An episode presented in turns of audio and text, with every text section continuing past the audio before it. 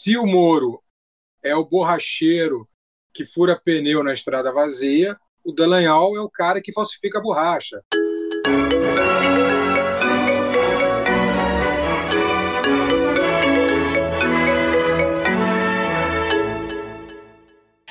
Olá, caviares do nosso Brasil e arredores.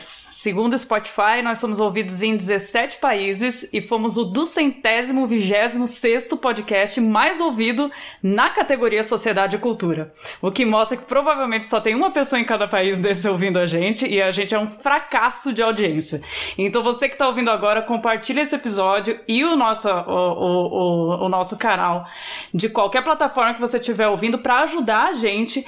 Compartilha como se fosse fake news da Lava Jato, pra gente não passar essa mesma vergonha na retrospectiva de 2021, ano que vem, tá bom, gente? Por favorzinho.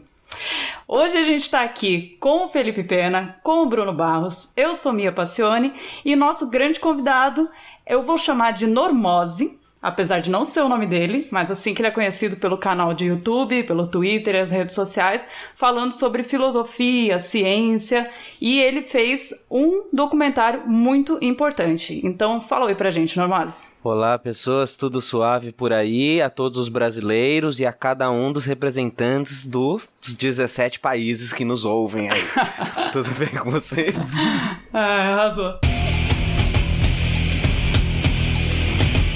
Conta pra gente, então, primeiro, assim, só pra inteirar os nossos, os nossos 20 ouvintes, né, nossos pais, de quem você é e de onde que surgiu a ideia de fazer o seu canal e por que que você resolveu fazer um documentário sobre a Lava Jato. Como que chegou aí? Conta pra gente. Então, eu sou por isso sou conhecido como Normose, eu sou um Zé Ninguém, um mero professor de história, como vários milhares de professores inconformados em 2018 com o cenário que se estruturava.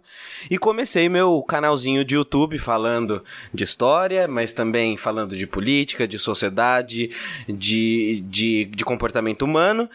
E a coisa aconteceu depois de um ano, um ano e pouco, o canal explodiu e eu passei cada vez mais a poder me dedicar a ele, a, a fazer cada vez mais vídeos, até que no ano passado, ou no início desse ano, melhor dizendo, eu passo a me dedicar completamente ao canal. Eu acabei largando as aulas como uma decisão de é, vai ou racha. E aí passei a fazer cada vez mais vídeos e pude me aventurar num documentário. Porque eu faço vídeos ensaio, para quem não conhece, o vídeo ensaio é um formato uh, que tá com bastante sucesso no YouTube, mas basicamente é um, é um artigo audiovisual, vamos chamar assim, de 15 minutos, 20 minutos e eu decidi fazer um documentário que surgiu a partir do convite do pessoal do Sindipetro, que são os trabalhadores do Sindicato do Petróleo do Norte Fluminense. Tem um amigo muito grande lá, que é o Tadeu. E eu já trabalhava alguns vídeos sobre a Operação Lava Jato, sobre a Operação Mãos Limpas, que é aquela operação na Itália que inspirou o Sérgio Moro.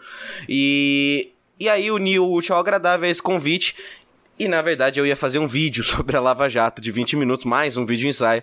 E aí quando eu começo a minha pesquisa, eu vejo que talvez seja um pouco maior do que um vídeo, talvez dois, talvez três, e aí eu faço quatro episódios de uma hora. É, com mais sete podcasts anexos e a coisa não para nunca e quanto mais cavuca, mais tem assunto para falar sobre Lava Jato. E é assim que eu cheguei no documentário. Nossa. Acho que é isso. E, e mas assim, quando eu, eu eu fiz até uma relação entre. Eu fiz essa mesma pergunta. A gente teve o, o Ivan Mizanzu que participou de um, do episódio com a gente. E eu fiz uma pergunta muito parecida, que é, é o assunto que você mexeu, inclusive o teu muito mais do que o caso Evandro, né? Envolve muita gente perigosa. Então, é, quando você estava fazendo sua pesquisa, assim, você foi cavucando, descobrindo mais coisas, você teve algum problema, você ficou com receio de expor certas coisas, já aconteceu alguma coisa, um e-mail anônimo? Eu não, eu não sei se é porque eu criei uma casca dura, uma casca grossa nesses dois anos, que aí sim acumulei ameaças de morte, é, perseguição e coisas do tipo, dados os temas que eu trato no Brasil que a gente tá, ou seja, temas próximos ao bolsonarismo, ao neofascismo, essas coisas do tipo. Não sei se isso me gerou uma casca grossa que, a bem da verdade, eu nem pensei muito nisso no início da pesquisa. Uhum. Conforme eu fui Só cavucando, foi. porque essa pesquisa também, como ela começou com um vídeo, eu tinha tipo assim, eu achei que eu ia demorar dois meses para fazer, né? Um vídeo especial, vamos dizer assim. E eu fiquei 10, 11 meses pesquisando. Conforme o tempo foi passando, aí sim, eu ia até dividindo com o Tadeu, esse, esse, esse amigo, essas aflições do tipo, meu Deus, a hora que a gente soltar algumas coisas aqui, o que é que vai acontecer? Mas por hora, nada aconteceu, até porque eu acho que seria um pouco não inteligente da parte de qualquer um que qualquer coisa acontecesse aleatoriamente comigo logo depois de eu soltar um documentário, né? Então, por hora. né? Aliás, fica aí a dica, né? Se algo acontecer comigo. Mas não, não se baseie na inteligência dos seus algozes, cara. Não se baseie nisso. É, é, é, é verdade. E, isso é um, é um conselho sábio. Mas por hora, a coisa tá, tá dentro do que é o hate normal que qualquer produtor de conteúdo recebe na internet, que é xingamento, que é falar que é comunista, petista, ou qualquer coisa, ou caviar, ou qualquer coisa que o valha, não é? Tá no lugar certo, então. Pois é. uh, o Código de Processo Penal diz que toda sentença tem que corresponder necessariamente à denúncia, sob pena dessa sentença ser anulada. O que diz a denúncia sobre Lula e que chegou às mãos de Sérgio Moro? Lula é acusado de receber um triplex da construtora OS em troca de três decretos presidenciais que favoreceriam essa mesma construtora em, em, em, perante a Petrobras. Bom, na sentença de Sérgio Moro não há nenhuma referência nem aos três aos três decretos de Lula, nem mesmo a Petrobras. A defesa então entra com um embargo de declaração da sentença de Sérgio Moro. E ele, Sérgio Moro, escreve o seguinte na sentença, abro aspas: Esse juiz, Sérgio Moro, em nenhum momento mencionou os três decretos da Petrobras e muito é, três decretos do presidente Lula e muito menos a Petrobras na sua sentença fecha aspas. Nesse exato momento em que Sérgio Moro escreve essa resposta ao embargo de declaração impetrado pelos advogados de Lula, ele confessa duas incongruências. Primeiro, que a sentença dele não corresponde à denúncia e, portanto, de acordo com o Código de Processo Penal, essa sentença é nula. Segundo, que ele não poderia ser o juiz do caso, porque a vara de Curitiba só é natural no caso da Lava Jato se se referir a Petrobras. É o, o chamado juiz natural do caso. Então, estamos diante, meu caro Normose, de uma nulidade do processo. Se alguém me perguntar, o Lula é inocente, eu simplesmente vou responder, não sei. Não sei porque o processo é nulo e porque não, foi, não foram encontradas provas e o juiz do caso ele passou por cima do Código de Processo Penal e passou por cima da natureza do juiz, ou seja, do juiz natural do caso, do conceito de juiz natural do caso. Queria saber a tua opinião sobre isso e se você trata disso no, no teu documentário.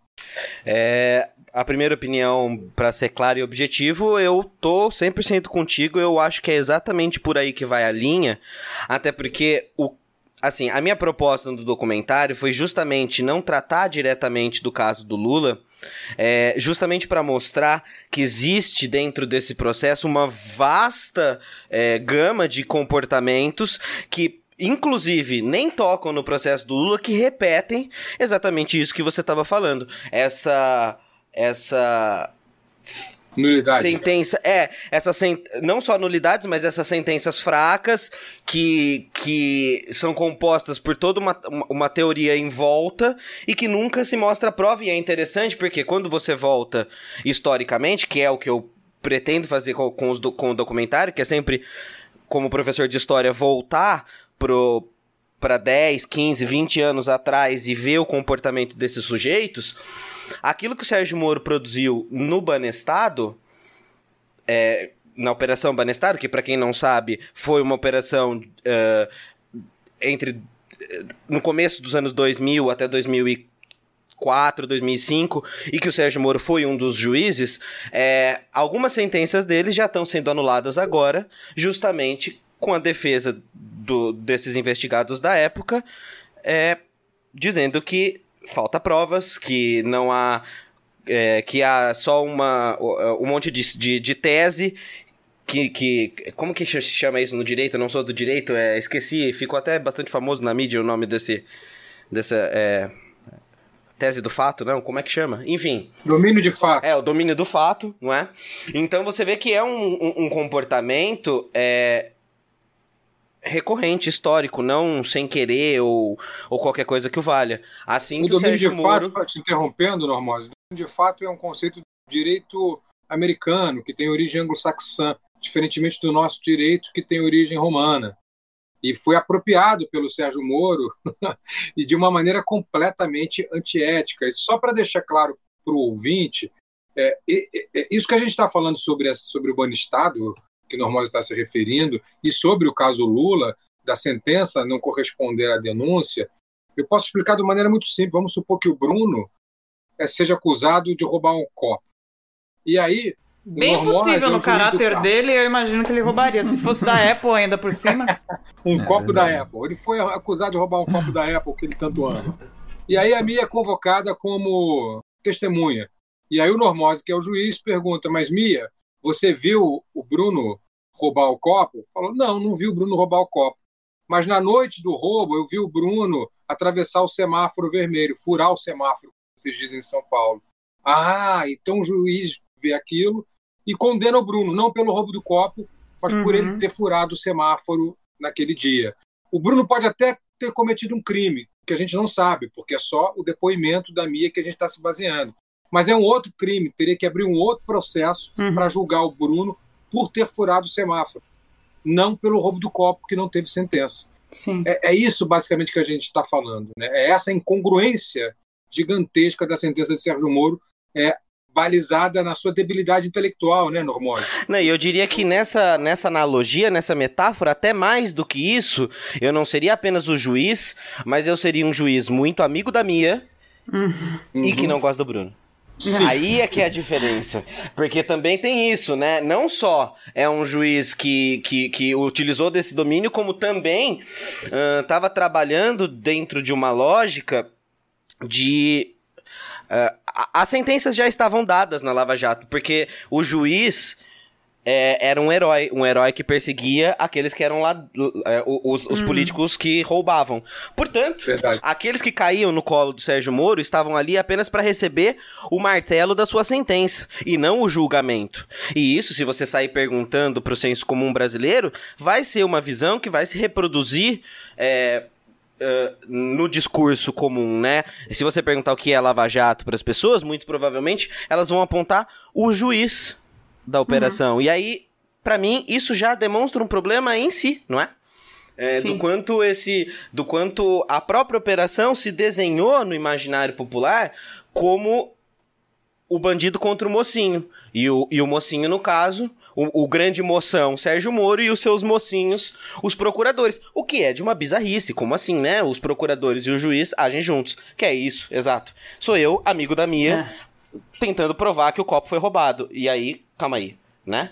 Não, até um, um dos nossos do, dos ouvintes mandou uma pergunta que é o quanto que a Lava Jato fica refém do ego do Moro nas atitudes uhum. todas, né? Assim, a operação inteira marcada pelo ego dele. Né? Então, Até porque tem uma coisa que é interessante.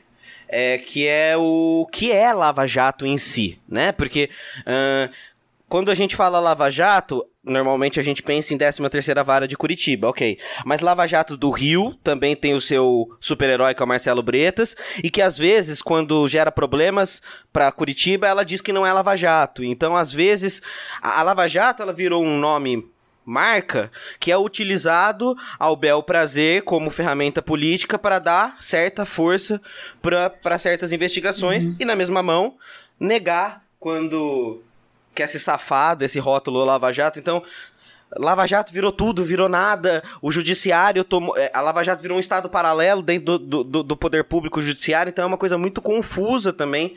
O que é, o que não é Lava Jato, quem é, quem não é Lava Jato. Né? E vamos lembrar que esse herói esse herói acaba de arrumar um emprego numa consultoria pois da é, Odebrecht, é, a é. empresa que teve o maior número de condenados na Operação Lava Jato. Eu vi até uma analogia muito boa no Twitter hoje, que era do borracheiro. Eu não sei se vocês viram, que é o seguinte: o Sérgio Moro furou os quatro pneus da Odebrecht na estrada deserta do Judiciário, e, no, e na esquina ele fundou uma borracharia. é, mas é exatamente isso. Eu até trato isso no documentário, e aí ficou legal, porque ficou quase premonitório, né? É, a, que é a questão da indústria do compliance e o tal do revolving door, né? Porta giratório, que rola, mais uma vez, muito nos Estados Unidos. Que para quem não sabe, aí vai um spoiler do documentário, aí para entender melhor as pessoas vão lá assistir.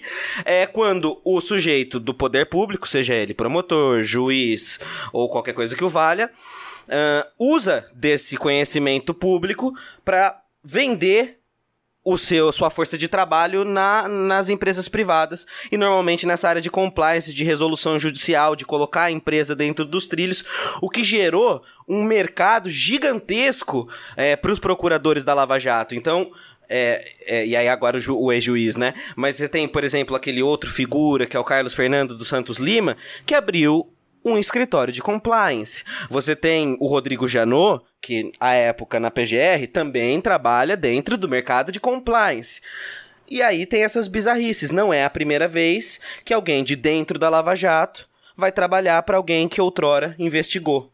E aí tem algumas coisas que, que, que vem a pergunta, né? O, o, o, grande medo não é o que a Lava Jato já revelou, mas tudo aquele pacote que ela ainda não revelou e que não quer compartilhar nem com a PGR, nem de nada, e o que ela pode fazer com isso. Porque o quanto isso vale no mercado privado, o tanto de informação que o Sérgio Moro tem para chegar no Modebrecht, agora quebrada, de dizer, ó, agora eu sei isso, isso, isso, isso e aquilo.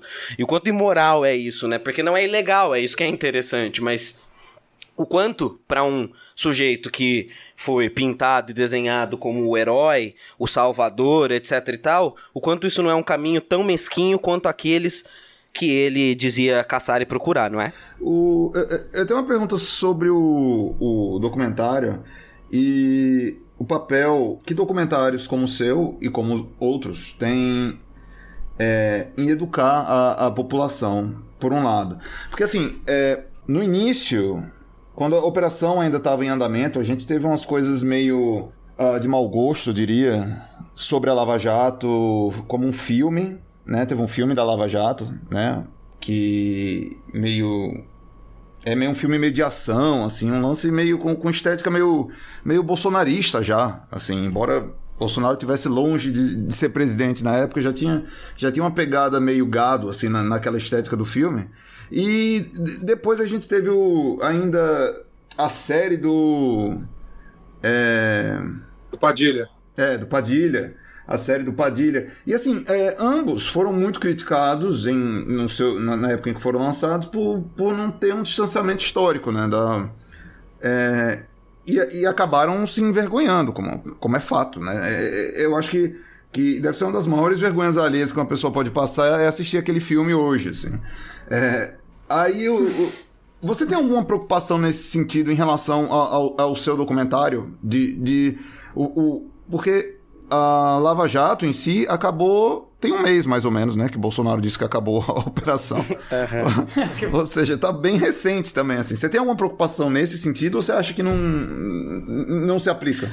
Então, uh, eu acho que essa reflexão é bastante interessante e algumas pessoas criticaram, e eu entendi bastante a crítica, que o meu documentário, ao contrário de, por exemplo, a Vaza Jato, ela, ele não trouxe coisas novas, né? Revelações bombásticas, plot twists, etc e tal.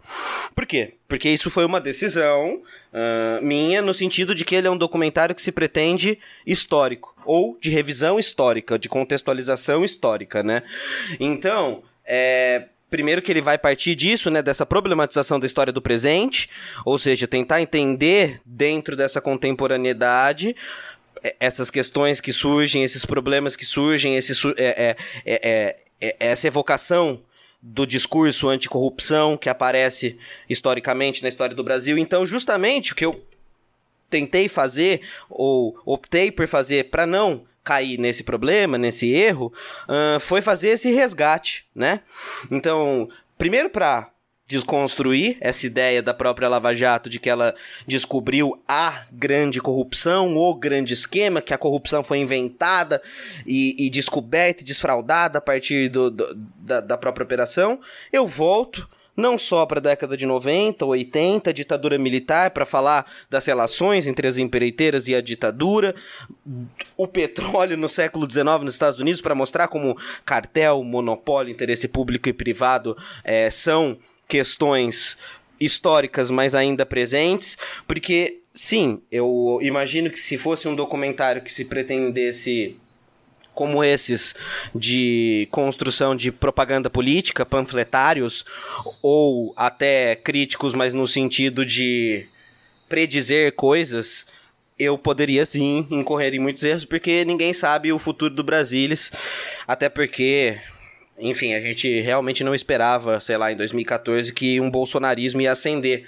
Mas é interessante você mencionar esses filmes, porque eu acho que eles estão muito na base, não só os filmes, mas a maneira como o jornalismo tratou a Lava Jato, em como a Lava Jato é, foi introjetada no, no zeitgeist, no sentimento comum de país a partir de 2015, 2016, porque eu acho que muito mais do que uma operação policial, eu acho que o lava-jato, a lava-jatismo é um sentimento. É um sentimento de afeto. Ou seja, de encontro de afetos. Daquele afeto, primeiro, de desprezo e descaso com a política, muito manipulado por um sentimento de salvação e muito manipulado por uma ideia de que existe um país perfeito e que a corrupção de alguns acabou com esse país. Eu acho que isso foi uma construção uma construção uh, multifatorial, assim, midiática, cultural, social, que acabaram emergindo, e aí depois a gente pode até conversar sobre isso, uh, no bolsonarismo. Então não é à toa que o modus operandi desses filmes coincide com a estética e com o modus operandi de agir do bolsonarismo. Porque aí fica como como filosofia para a gente ficar viajando, se intencional ou não a Lava Jato fazer isso, é, o fato é que foi isso que ela gerou, né? Esse... E, e, e, na verdade, se a gente pegasse uma estética de filme, deveria ser um filme de gangster, uhum. porque a gente tem formação de quadrilha ali. A Lava Jato é uma quadrilha, não dá para falar só do, do Sérgio Moro, que é o chefe dessa quadrilha. Tem que falar dos capo-regimes, né, dos subchefes, como o Dallagnol, por exemplo. Porque se o Moro é o borracheiro que fura pneu na estrada, o Dallagnol é o cara que falsifica a borracha. Uhum, Tem é que isso. ter todos esses pontos. Eles estão ali juntos. O Dallagnol com aquele seu famoso PowerPoint. Aquilo é um assinte para o direito. Que inclusive ele, ele é, a se manipulação, desculpou, né? já que você entrou. Ele se desculpou pelo PowerPoint. Você entrou, ah, desculpou com a voz. Todo mundo pede desculpas, né?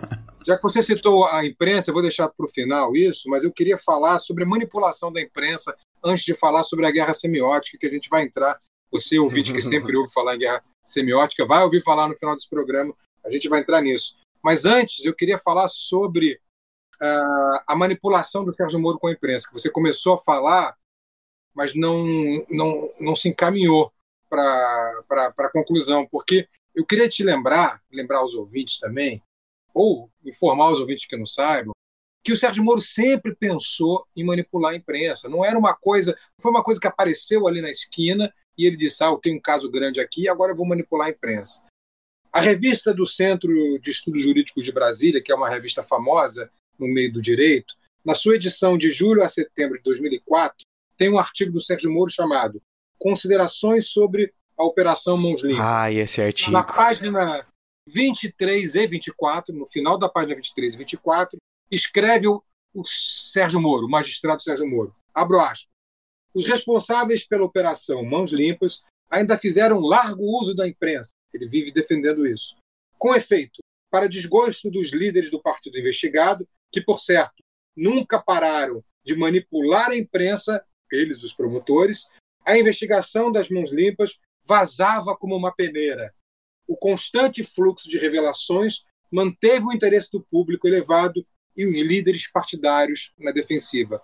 Fecha aspas. Então, o Moro já em 2004, escreveu um artigo defendendo não só a manipulação da imprensa, como o vazamento seletivo de informações e a colocação dos líderes partidários na defensiva a partir disso. Repare, Normose, não é uma coisa aleatória. Sérgio Exato. Moro foi formado nessa escola e escreveu sobre isso. ele confessa, ele é réu confesso, É ele é de quadrilha, é bandido. Inclusive, eu acho que isso teria que ficar muito conhecido. Eu até fiz um vídeo sobre esse artigo e eu queria que isso se popularizasse. Porque esse artigo de 2004, se você quiser entender a Operação Lava Jato, você pode fazer ela num artigo escrito 10 anos antes. É exatamente isso. E aí, se você acompanhar a trajetória, é muito interessante. Por quê? 2003, como, conforme eu tinha falado, ele tá onde? Na Banestado. A Banestado aconteceu o quê? Ele, ele falhou lá nos objetivos dele, fez as nulidades dele. 2012, ele vai trabalhar como assessor do STF para Rosa Weber. Investigar o mensalão. Ali, em 2012, estudando já a atuação midiática que o mensalão já tinha se colocado e por isso do seu sucesso, e olhando para os seus erros na Operação Banestado, Sérgio Moro aprende logo dois anos depois o que fazer. Lembrando que a Lava Jato começa em 2014, depois desse estágio dele no STF. Então, de fato, é, o uso da mídia, ah, o uso de condução coercitiva, o uso de essa parceria entre procuradores e juízes que foi tão comum na Operação Mãos Limpas na Itália foi profundamente estudado por Sérgio Moro. E o grande problema é que ele tentou igualar porque tem isso também, né? As máfias italianas, o cenário que você tinha ali com Giovanni Falcone é completamente outro. Você tinha explosão de juiz de carro toda hora. É máfia italiana. Bom, tão conhecida do senso comum a partir do, do, do, do- do poderoso chefão. Era aquilo que estava sendo investigado. E aí, Sérgio Moro dá um Ctrl-C, Ctrl-V na parte que interessa. Pro quê? Pra utilização da opinião pública para criar esse sentimento de lavajatismo através da mídia, como E aí vale, já tinha vale anunciado. muito a leitura, se você me permite a indicação, de um livro de um jurista muito conhecido que é o Juarez Guimarães. Eu não sei se você conhece, um livro chamado Mediatização Instrumental versus Publicidade Democrática na Operação Lava Jato, onde ele usa esse conceito de mediatização instrumental, que é a, a linha direta entre o processo judicial e o processo de formação do juízo público. Tem algumas, alguns instrumentos que já estão ficando cada vez mais claros.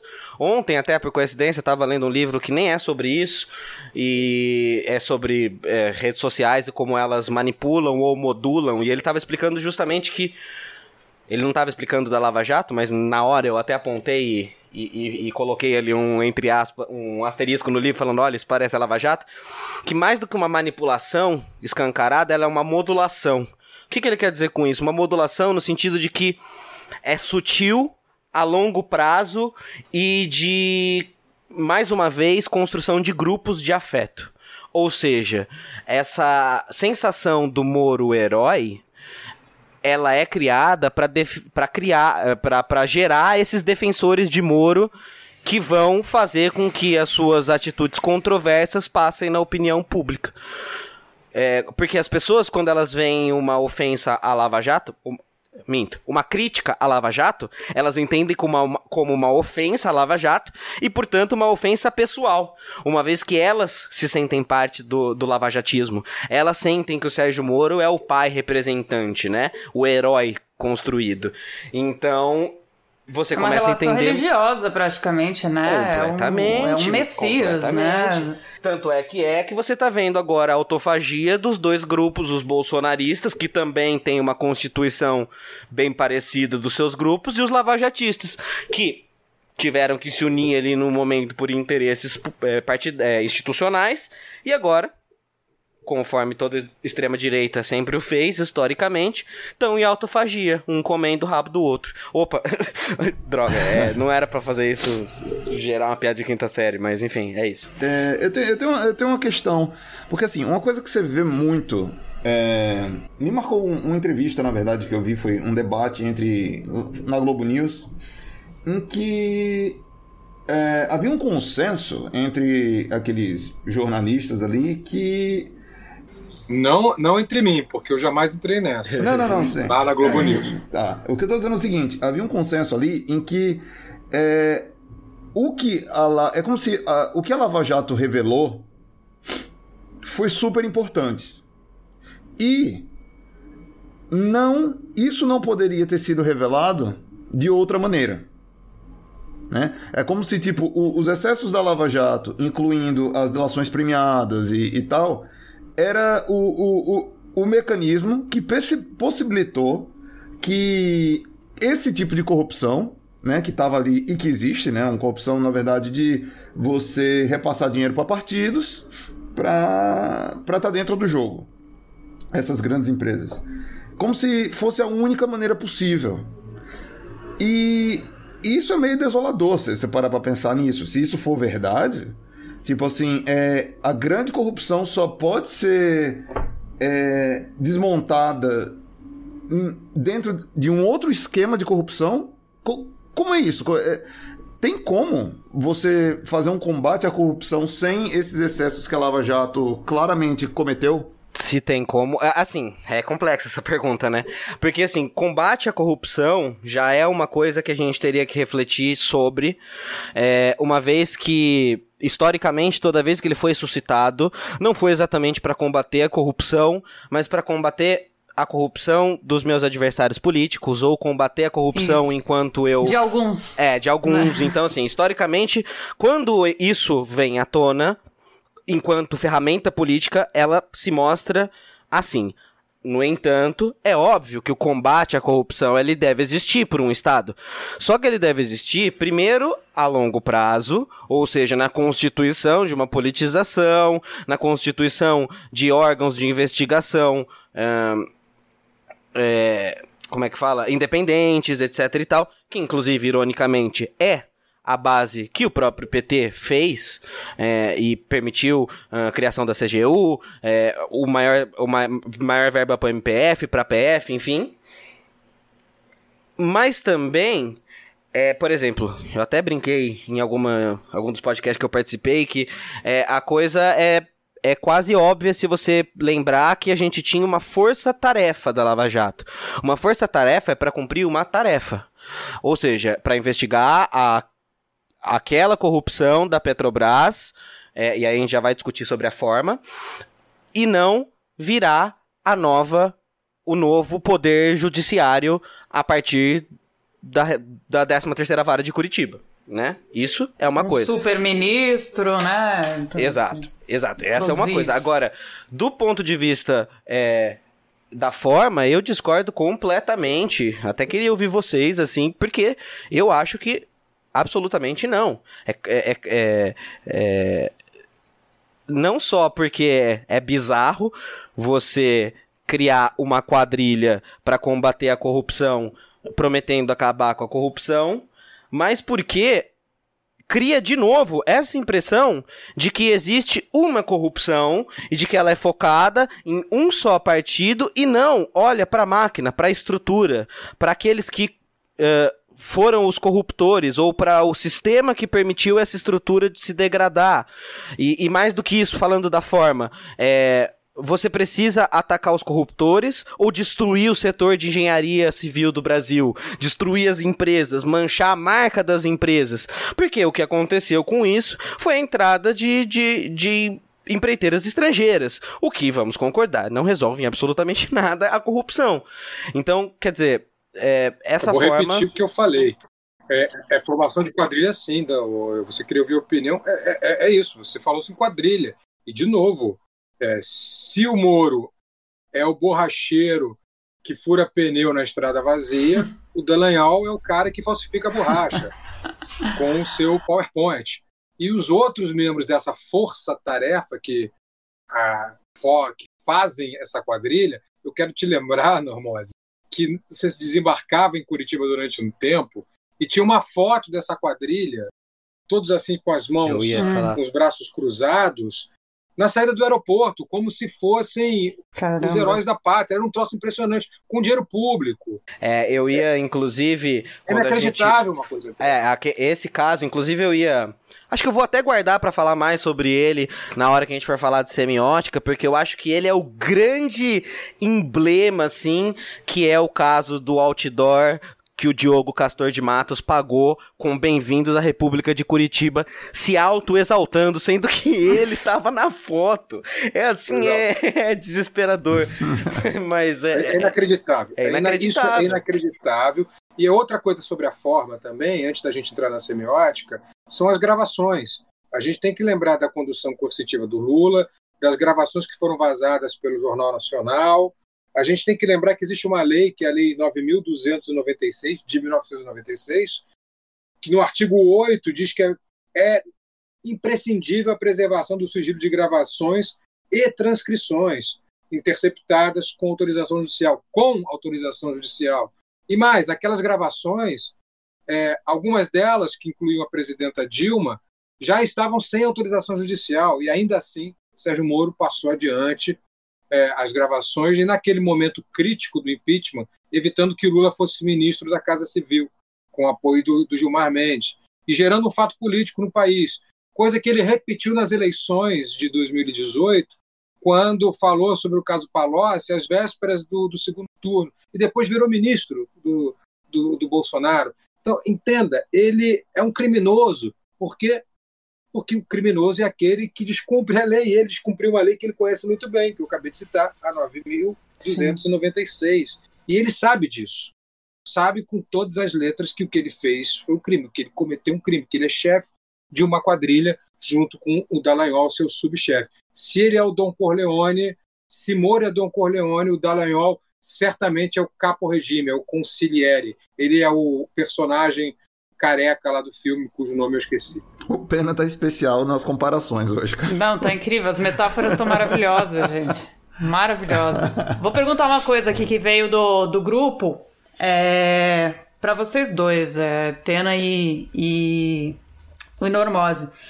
O quanto que vocês acham que a Lava Jato, que os excessos da Lava Jato foram responsáveis para o esgarçamento do tecido democrático? É, assim, é, o quanto que a Lava Jato foi responsável para a gente ver essa situação inteira do bolsonarismo, da ascensão. Vocês mesmos disseram aí que quando tudo começou a gente não fazia ideia que ia chegar onde estamos em 2020. Mas você acha, vocês acham que teria acontecido da mesma forma se não fosse? Absolutamente não. Eu acho, inclusive, trabalho a ideia assim de que eles são parentes, irmãos siameses, porque constituem um mesmo processo, assim. É, primeiro uhum. porque como eu estava falando de constituição de afetos, grupos de afeto, o afeto trabalhado na Lava Jato, no lavajatismo, é o afeto do medo. Ou seja, é, estamos numa sociedade na qual todos são corruptores, os políticos são todos ladrão, é, ladrões, e só um juiz salvador, porque o medo vai gerar esse desamparo e vai gerar essa necessidade desse pai salvador, é que poderia salvar a nação. Daí uhum. a gente já começa a ver um desenho do que vai ser o Bolsonaro. Depois, mais do que isso, uma vez que você começa a a guerra ao judiciário começa a furar as barreiras e as leis, você acabou de inaugurar o pega para capar. Uma vez que você furou a parada, usando a metáfora do nosso excelentíssimo ministro do Meio Ambiente, a boiada vai passar, né? Ou seja, todos aqueles que estavam só esperando para poder deformar a lei em nome dessa constituição de afeto, assim o farão. E eu acho que isso abre um espaço para o bolsonarismo. Aí depois esse lavajatismo se junta a esse bolsonarismo no interesse de 2018 e essa imagem, essa constituição de pai, de herói que vinha com o Sérgio Moro se transfere para o Bolsonaro com um caráter de violência explícita ainda. Eu acho que é isso que ele adiciona. Se o Sérgio Moro marreco do jeito que é, é por isso que inclusive a mídia quer tentar pintar ele como centrado, porque ele é esse sujeito meio apático, meio com a voz desganiçada, uhum. etc e tal. Uhum. O Bolsonaro traz esse vigor da violência explícita junto com Sim. esse caráter de salvacionismo. e aí eu acho né? que uma... Uhum. É isso. É, é, é, então eu acho que uma coisa, uma coisa é, é, é, é, não acontece sem a outra, uma coisa gera a outra. E aí é isso, né? O distanciamento histórico, daqui a alguns anos a gente vai conseguir entender melhor. Mas o que é fato é que essa ideia de salvação é fundada pelo lavajatismo e também essa ideia de descrença total e absoluta que gerou essa ideia do outsider também, que aí, sei lá por quem acreditaram que um cara de 30 anos da política era um outsider, mas enfim, isso é outro problema, mas essa ideia de tipo, todos que estão aí não prestam, então tem que vir alguém, também é uma ideia trazida da Lava Jato. Eu acho inclusive que o plano do Sérgio Moro era para 2018. E aí o Bolsonaro vem como esse monstro que veio crescendo, etc e tal. Em algum momento a Lava Jato fala: ok, não vai ter como vir para 2018 sem ser com ele. Hum? E aí talvez a gente destrua por dentro, alguma coisa assim. E aí não, não deu, né? Aí, aí o bolsonarismo deve ter pensado a mesma coisa também, né? E aí ficaram fazendo essa guerra até que a hora que o, que o Bolsonaro não deixou o Moro ter a carta branca que ele queria, que também a gente pode conversar sobre isso depois, aí acabou a coisa. Eu acho que é mais ou menos por aí. Vocês falaram bastante sobre a responsabilidade da mídia em cima do, de tudo que aconteceu, né? Então, as capas de revista. Acho que no primeiro episódio do, do documentário, é, normal, você mostra as centenas de capas de revista, né? E aquela memorável do, da Dilma e o Lula falando é, eles sabiam de tudo, né? Então, você acha que num futuro distante, a pergunta é essa, foi muito bem formulada pelos nossos ouvintes, num futuro distante, a gente vai ver as mídias tradicionais pedindo desculpa pelo que aconteceu? Bom, dizem aí as más línguas que a Globo pede desculpa a cada vinte e tantos anos, não é isso? Não pediu desculpas por apoiar a ditadura militar? Só precisamos fazer as ah. contas aí. 2014 mais 21 e aí teremos a desculpa da Globo em 2035. O apocalipse é... vem antes das, das, desculpas da Globo. É, então. a... é, o que a Globo chama de autocrítica, né? Isso. Isso. Agora, falando sério, eu não sei. É, por exemplo, eu tenho visto algumas posturas de algumas grandes mídias começando a mudar algumas coisas estranhas, por exemplo, na Bandeirantes, começando a fazer umas críticas à Lava Jato. Uhum. Então eu realmente não sei o que vai vir para o futuro. Mas também é interessante fazer a menção, só para colocar isso que eu acho sempre importante de lembrar que quando a gente fala da mídia, a Lava Jato é tão importante, a mídia foi tão importante para a Lava Jato que a derrocada dela veio pela mídia. No caso, a mídia mais alternativa, sem tanta grana, através da Vaza Jato e o Intercept, certo? Então, assim, Quer prova maior da importância da mídia do que a ascensão e a queda vir pelo, pe, pe, pelos meios de imprensa? Eu acho isso muito simbólico, muito interessante para uma operação que utilizou tanto disso como trampolim e depois acabou tropeçando no seu próprio pé, né? É, é, falando sobre o futuro também, é, eu tenho uma pergunta aqui que foi o Andy que, que pediu pra gente fazer, na verdade, que tá sempre gravando com a gente aqui que é no futuro é, quem é que vai quem é que vai ser culpado pelo enfraquecimento da Lava Jato? Você acha que é o governo Bolsonaro e assim como o Bolsonaro bate no peito para dizer que ele acabou com a Lava Jato? Ou... Quem é que vai receber essa né, esse, esse título de, da, da pessoa que acabou com a Lava Jato mais pra frente, assim. E pelos motivos errados, né? que ele então, é isso que eu acho que, que você fala, uma, aponta uma coisa minha que é o, o negócio. Porque eu imagino que vai se abrir, ou melhor, já está aberta uma disputa para isso, uma vez que, né, não há vácuo no poder. Uma vez que abriu essa brecha, eu acho que essa disputa já tá acontecendo. E aí é isso, tipo, vai ter gente certa mostrando coisas certas, vai ter gente certa mostrando coisas erradas, vai ter gente errada se aproveitando e mostrando das coisas certas, e vai ter gente errada aproveitando de novo, metáfora do Ricardo Salles, para passar a boiada. Eu acho que a partir de agora, hum. essa disputa vai vir muito e vai decidir muito como que vão ficar os nossos ânimos e afetos a partir de então, se eles vão é, dar uma amornada ou se as pessoas continuarão requentando essa ideia de salvacionismo, essa ideia de, de, de ser guiado pelo, pelo, pelo Messias e tudo mais. Mas eu, se pudesse olhar daqui a 15 anos e para trás, olhar, nossa, os meus dois os meus dois documentários deram uma balançada. Eu já ficaria bem feliz, Sim. devo admitir, viu? Tô brincando. Vamos tentar fazer de tudo para que isso aconteça. Eu acho que ele já tá dando a balançada, cara. Eu acho que já a gente, você tá cumprindo um papel importante. É isso mesmo. É, porque assim, uma coisa que eu sempre falo nas entrevistas é do tipo, é, para muito além, e por isso que eu decidi essa opção de não tratar do caso só do Lula, porque já tem muita gente fazendo material sobre isso.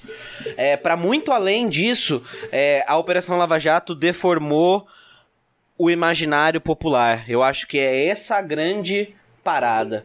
Ela, uhum. ela trouxe um ânimos para o país que a gente vai demorar ainda muitos anos para recuperar. Uma descrença, um medo, um pega para capar, é muito muito maléfico para a democracia, para o tecido social, né? Então eu acho que mais do que qualquer coisa, mais do que aquilo que ela já fez, é aquilo que ela vai produzir. E por isso que, tipo, eu eu decidi fazer o documentário, assim. Se, se você assistir o documentário, você vai ver que tem diversas críticas ao, ao PT, por exemplo, a, a, a, posição de algumas esquerdas, por exemplo.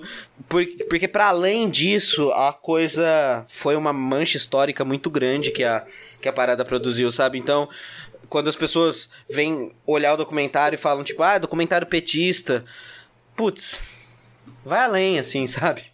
Vai mais um pouco, assim, tipo, vamos mudar essa chave, saca? Tipo, pelo, uhum. porque essa chave foi a chave que a Lava Jato conseguiu fundar. Essa chave de ir o PT e o Lula, e o PT e o Lula, né? Você tem toda a razão. A Lava Jato deformou o imaginário chave. social e destruiu o sistema judicial brasileiro. Esses é dois é isso, fatores. É isso, abriu são, a guerra. São ligados. Abriu a guerra semiótica, vamos falar dela agora. Mas antes da guerra semiótica, vamos falar desse sistema judicial que foi destruído por um componente que a gente tocou só en passant, que é o, o lawfare. O lawfare é. é a capacidade de usar o direito com determinado fim.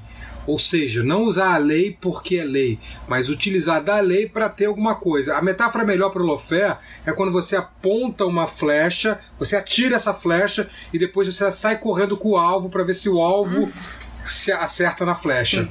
Isso é a melhor definição do Lofé. E foi isso que foi feito com vários e vários réus da Lava Jato, inclusive com o Lula, que eu sei que você trata pouco. Mas sobre o imaginário social, o que eu queria te perguntar, Normode, eu acho que há uma guerra semiótica em curso há muito tempo, há muito tempo mesmo. Porque o que a gente está tratando aqui, eu venho explicando isso em alguns programas, é da reconstrução do significado de palavras e da constituição de neologismos, portanto, de novas palavras que constituem esse imaginário social a que você se refere. E eu sempre digo aqui, sempre menciono aqui os estudos do Viktor Klemperer, o linguista filólogo alemão que escreveu a linguagem do Terceiro Reich em 1946. Ele passou toda, todo o nazismo no gueto e no gueto ele escreveu esse livro que só foi publicado em 46. E os conceitos dele estão aqui hoje. Os conceitos da Alemanha de Hitler estão no Brasil de Bolsonaro. Então se cria significados que não existem, ou se ressignificam palavras como direitos humanos, que viram direitos de bandidos, né? feminismo, que vira coisa de mulher feia, e se criam neologismos, como petralha, por exemplo, como esquerdopata. Não existe direitopata, mas existe esquerdopata. Então, todo esse processo de sequestro da cognição pública, ou de condução coercitiva da, da cognição pública, ele é gerado por essa guerra semiótica. E nós estamos perdendo de goleada. Porque nós não falo esquerda, não. Nós, eu falo as pessoas do lado da democracia, as pessoas que querem um Estado de direito saudável, um Estado democrático de direito. Nós estamos perdendo de goleada porque nós não sabemos utilizar essa manipulação da linguagem. Pelo contrário, a gente continua querendo se basear em critérios científicos. A gente acredita na ciência. A gente não acredita que a Terra é plana. a gente acredita numa vacina. A gente sabe que existe Covid-19.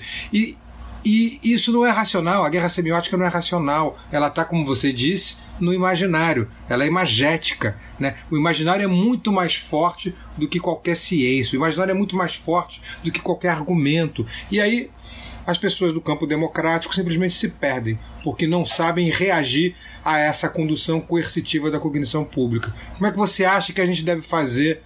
É, como é que você acha que a gente deve proceder nessa guerra semiótica? Cara, eu devo dizer, primeiro de tudo, que eu estou exatamente nesta mesma página de análise, de olhar da sociedade onde estamos. Se eu e você estamos errados, talvez, mas estamos na mesma página. Eu estou 100% contigo em, em, nessa ideia de que a partir da da, da, dessa imersão gigantesca que a gente teve há 10 anos com as redes sociais, a gente potencializou essa essas câmaras de eco, hum, primeiro de tudo, essas bolhas, vamos dizer assim, e a gente passou cada vez mais a sentar no nosso trono, porque um governo de esquerda estava no país, outro centro-esquerda estava no país há 10 anos, e esquecemos simplesmente de olhar para a realidade, ficamos encastelados dentro das torres de marfim, fazendo análises para meia dúzia de pessoas lerem.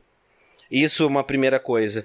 A segunda coisa é justamente entender esse esgotamento do positivismo e dessas questões do iluminismo que só trazem a razão para a resposta das coisas, é, ficou cada vez mais evidente que quando a gente está tratando de política e sobretudo num país que a gente está falando de fome, medo à violência, etc e tal, essas coisas serão instrumentalizadas para projetos de poder. E elas não vão ser instrumentalizadas através da racionalidade. Elas vão ser instrumentalizadas através de circuito de afeto, através de círculos de identificação, de círculos de sentimento.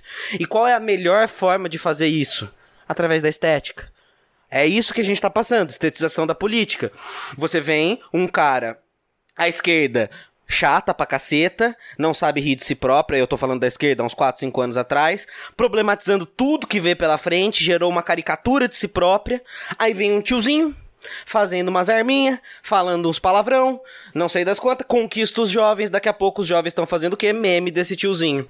Daqui a pouco os jovens estão abraçando Vaporwave, que nos Estados Unidos foi usado também como fashion wave, né? Você pega o vaporwave numa estética fascista, e aí você começa a normalizar esteticamente a política. Você whatever que o cara não tem nenhuma proposta, ele é cool, esteticamente ele é legal. Entendeu? Então a gente perdeu concordo contigo, de lavada para isso. A gente esqueceu do poder da imaginação política, da imaginação que mira os afetos. Ou seja, a gente se esqueceu da arte para fazer política. A gente se esqueceu da criatividade para fazer política. A gente se esqueceu que a política vai muito mais do que discurso e palavra de ordem. A política se altera, muda através da estética, através. Aí a gente agora, eu tô, eu, eu, imagino muito que a gente precisa fazer o caminho contrário, a politização da estética. Aí que eu acho que tá a saída.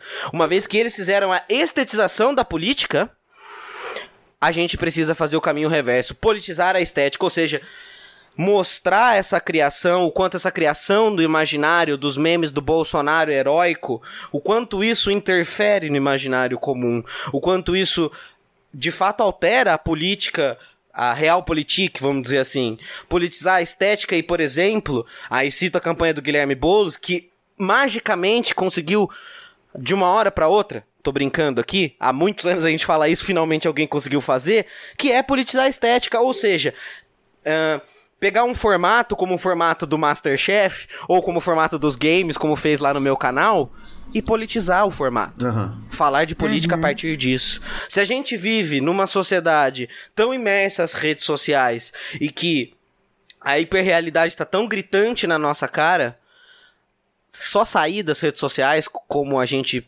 vinha falando, não é o caminho. O caminho talvez seja reconstruir essas redes de afeto pelas próprias redes, né? Eu acho que é meio que por aí, assim. E aí a semiótica entra nesse sentido, no sentido da construção dessa nova estética, dessa estética que, que, que é baseada não mais no afeto do medo, no afeto do, do da, da, chantagem, do tipo os comunistas vão voltar, os petistas estão voltando, mas uma que seja construída em outras bases de afeto, no afeto do desamparo, no afeto da compaixão ou enfim. E isso eu só acredito que é feito através da arte. Senhores, através... temos uma resposta finalmente neste programa. Na edição. Que edição ah. estamos, Mia? É de número 25? 25. Na edição isso. de número 25, nós temos a resposta. A guerra semiótica se ganha com a politização da estética. É isso. Exatamente. Eu dei um spoiler, inclusive, para um roteiro meu que tá prontinho pro ano que vem, que eu ainda não tinha falado, mas é isso. Esse é um termo que eu tenho tentado trabalhar muito, politização da estética, sabe? A gente tá num mundo de estética. É isso Portanto, tem razão. A única maneira é pela via da estética, pela via da arte. Perfeito. E realmente o Boulos conseguiu isso, né? É, em coisas simples. Quando ele era acusado de não morar na zona sul de São Paulo, e sim no Barro Nobre, ele pegou o celular saiu da própria casa e mostrou: olha aqui meu bairro nobre. Aí mostrou a rua. Dizem que eu tenho um carro de luxo, uhum. olha aqui meu carro de luxo. Aí mostrou o seu Corsa. O meu Celtinha, sim. Meu é, o Celtinha, o Celta, meu Corsa. A parada é o seguinte: é, a, a, a, é, esse cenário de fake news, de pós-verdade, é, cria uma sensação de que não existem fatos. E não, calma. Existem fatos. O Boulos mora e pronto. E a gente tá aprendendo a lidar com as fake news agora assim, dessa maneira. Talvez a gente não conseguisse comunicar por causa dessa falta de politização da estética. A gente não conseguia se apropriar dessas ferramentas de estética, do game, do, do, do vídeo no zap, do TikTok, etc e tal. E agora talvez a gente esteja aprendendo. A gente está criando anticorpos para essas fake news, porque isso é uma doença gravíssima, né? E ela se entranhou de tal forma no corpo da sociedade que os anticorpos eles demoraram a chegar, eles estão chegando aos poucos. E a, a estética do Boulos, da campanha do Boulos, é, começou a fortalecer esses anticorpos. Ele não precisou vencer a eleição em São Paulo.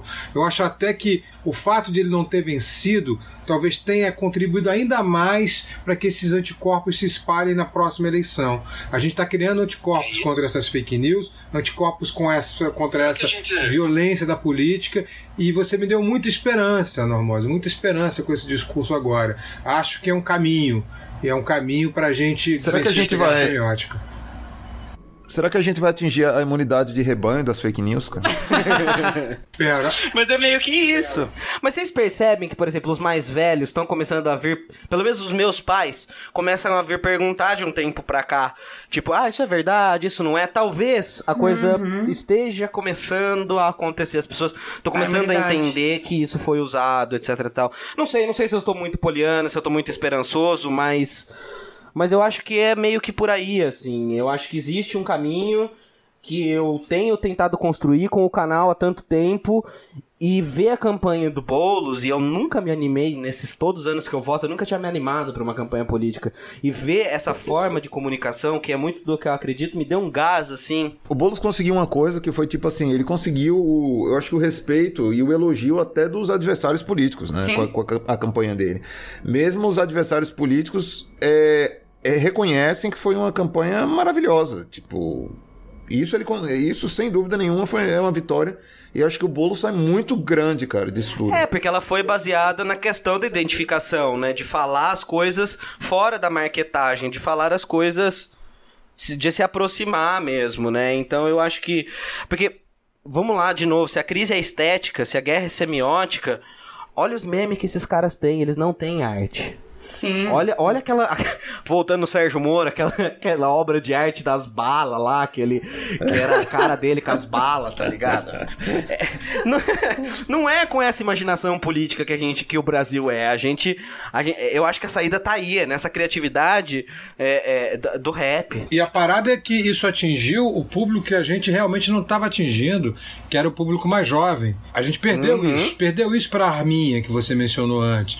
E agora isso se reverte o Boulos ganhou entre o público de 16 a 29 anos, com mais de 50%, o que significa que essa estética e essa virada feita pela campanha do Boulos começa a produzir os anticorpos para o futuro. E se a gente estava perguntando de futuro, ele virá a partir daí. Porque esses jovens serão um número maior. Deixa eu fazer maior. uma pergunta para vocês. Tem uma coisa que vocês falaram que é muito importante, né? Da politização da estética agora só que também um pouco antes a gente falou sobre a grande descrença que o, que o brasileiro tá. É, que, que tudo isso, que a Lava Jato, que a, os anos de PT, os anos de Bolsonaro trouxe uma descrença gigante na política.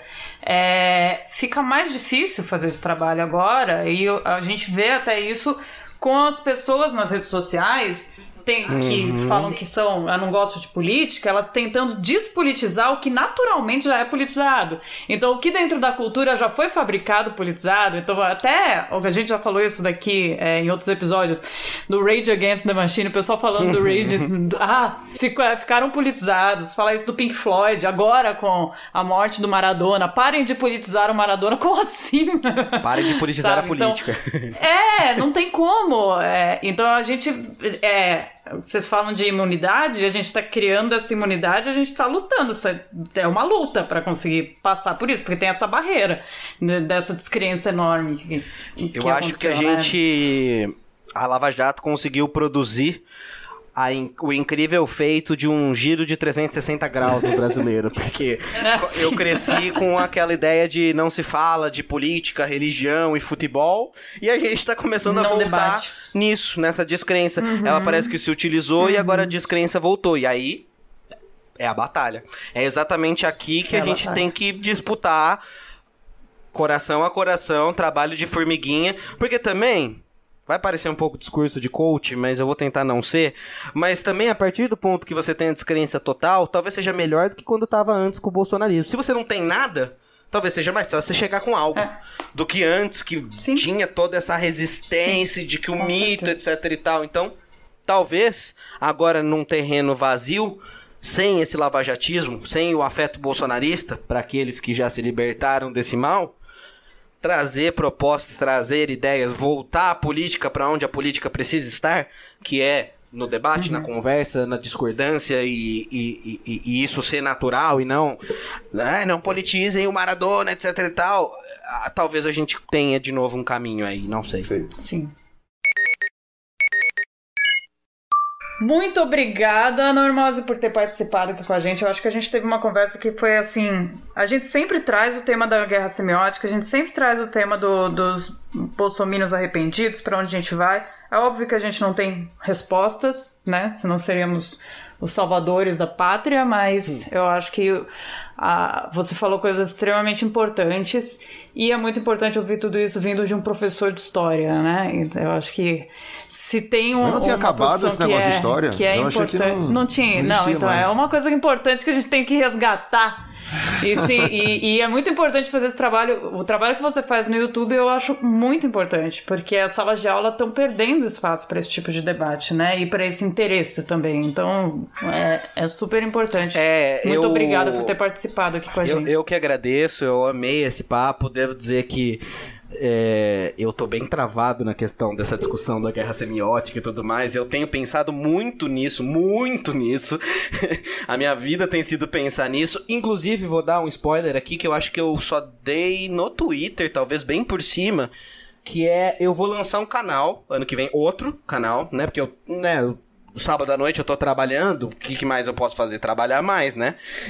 Mas eu vou fazer, eu vou lançar um canal discutindo justamente comunicação nas redes, é, estetização da política, politização da arte, algoritmos e todas as coisas do tipo, porque eu acho que a saída tá por aí. Então até fica como forma de agradecimento pelo convite, o meu spoiler do meu trampo do ano que vem. Além do Normose, eu venho com mais um canal para falar só sobre isso. Nos próximos meses eu tô. Inclusive nesse exato momento, Boa. eu tô olhando para cinco livros. Um chamado Sociedade de Controle, o outro chamado Like War, Weaponization of Social Media, o outro chamado Máquina de Ódio, tudo sobre isso, porque eu acho que é aqui o bagulho. Então, muito obrigado pela oportunidade de também trocar ideia sobre isso. Valeu. A gente que agradece, nós. Ah, eu acho que eu preciso fazer uma propaganda, né? Eu preciso fazer um spoiler, né? Passem lá no meu canal. Eu nunca claro, faço, né? Claro. Eu nunca faço, esqueço, né? Passem lá, assistam Lava Jato entre quatro paredes, meu documentário de quatro episódios. Tá lá, o ano que vem ele continua, Isso. mas ele é uma série fechada, ele continua com outras coisas ano que vem. Então, quatro episódios estão lá no meu canal, Normose é. no YouTube. Normose no Twitter, Normose no Instagram, Normose em todos os lugares, vamos trocar ideia e é isso. E se você quer conhecer Sérgio Moro, você Boa. pode ir ao Borracheiro ou assistir o Dom Corleone. É isso. Maravilhoso. Obrigada, gente. É, sigam o Normose, curtam o canal dele, sigam a gente nas redes sociais também. Entrem no nosso grupo de ouvintes do Telegram para mandar as questões que a gente sempre fala antes quem que vai participar. Vocês mandam perguntas e a gente lê aqui. E o link está na obrigada. descrição do episódio. Tamo... Isso, e vamos aí na luta para 2022 e para retrospectiva melhor do Spotify nossa em 2021. um beijo, gente. Beijos. Valeu.